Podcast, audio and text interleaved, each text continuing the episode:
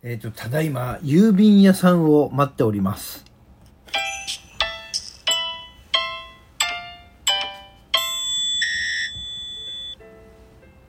はい、皆さんこんにちは。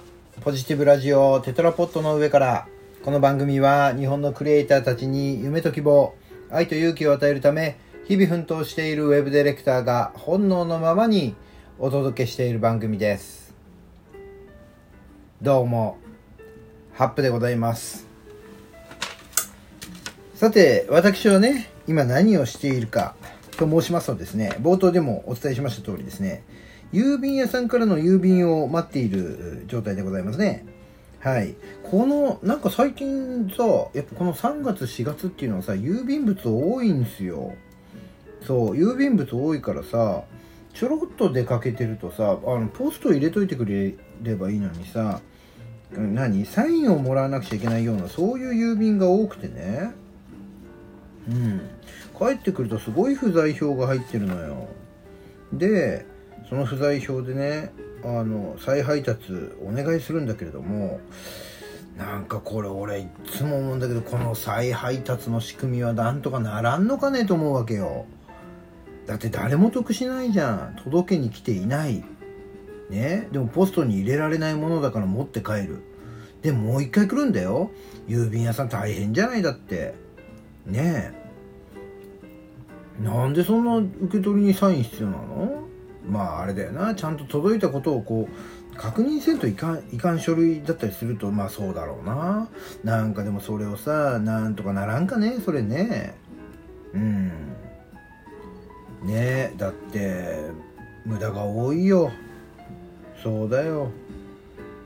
だって、ねえ、2回も来るんだから。で、再配達お願いした方としてはさ、2回目来てもらうからっていうこの申し訳ない思いをね、持ちながら待たなくちゃいけないわけじゃん。でも、いざ今日になってみたら、再配達をね、お願いした今日になってみたら、急に、ああ、ここ行かなきゃいけないわ、みたいな時になった時って、ああ、でもこの時間を配達お願いしてるから行けないわ、みたいな、これ誰が得する？これなんか言いてねえかな。なんか言いてねえかなと思っていろんなことを考えるとなんかね物事は全てね性善説で成り立ってると思ってね計画をするとねそうでないこう状況もあったりしてさうんうまくいかなかったり。だからアマゾンのあの置き配システムはいいよ。うん俺あれね好きなんだよ。いいじゃん置き配で。ね。うん、まあその置き配でさなんかね適当にポーンとか放り投げられちゃうと何何と思うけどね。まあそういうことはしないと。ね人は性善説ね。を大事にするとなればあの置き配はいいですよ。何回も来なくていいんだもの。ね。で人が頼んだものを誰も持っていかないよ。これは性善説の話なのかな。ね。うん、だからこのね再配達の仕組みをなんとかしたいなというねそんな思いもありねああ出かけようかなとふと思ったけどもああ俺この時間にお願いしちゃってからダメだと思って行けないみたいなね。おちょっと、ま、待ってよ。まさか気づかないうちにもう来たのか。ちょっと見てみる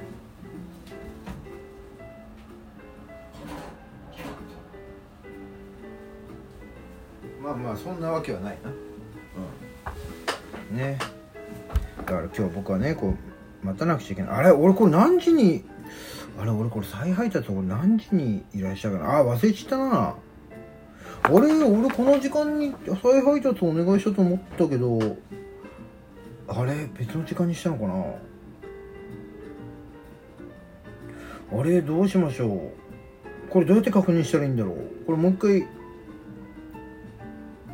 あれこの不在票に電話したらまたあれかな。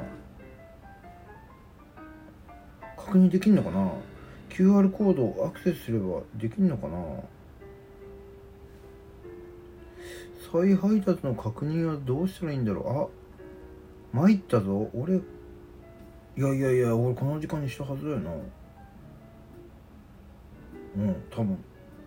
え？ー、夜にしたんだっけな。やべえ忘れちゃった。あれそうなると今ここで待ってる俺は本当バカみたいになっちゃうな。どうしよう。えっと電話して確認するか？これ追跡番号あるから。これあれか。追跡番号で俺はいつ再再配達の時間を郵便局の追跡。そうやな。うん。これもう一回確認してみたら出るかもしれないな。俺がいつ頼んだか。よしよしよし。えっ、ー、とうん。うんうんうんうんうんうんうんうん追跡。あおお確認してよかった俺。よ夜の時間にしてるわ。えこれ待てよ。再配達希望受付を俺は昨日やってインターネットでやってん？これなんだ？やえっ、ー、とね夜間2にしたんだよ。夜間2っていつのことや？夜間2だから夜間だよな。夜間2よし。夜間えっ、ー、とねよし。郵便局。郵便局。夜間に。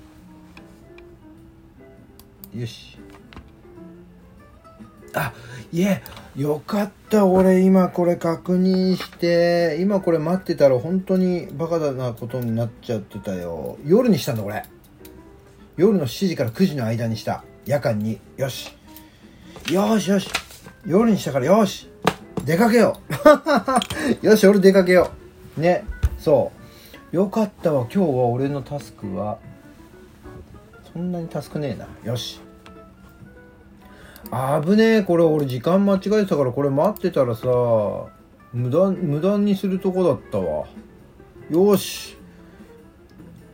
よく確認した俺。よしよく確認した俺。偉いわ。イエスよし。そしたらえっ、ー、となんだ？ちょっと急に気分が上がってきたな。えっ、ー、となんだ？えー、今日やりたいことあったからそうちょっとやりたいことをやって出かけてきます。で夜間だから。夜だから荷物来んのな。そう。これは郵便局から来る荷物はまえー、なんだ。またこれ行政のなんか書類やな。うん。これどこだろう？これどどこだろう？調べてみよう。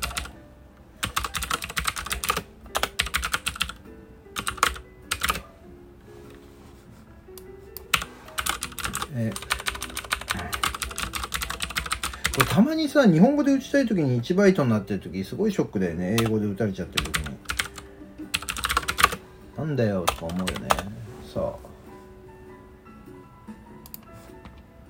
ここは何だろうな。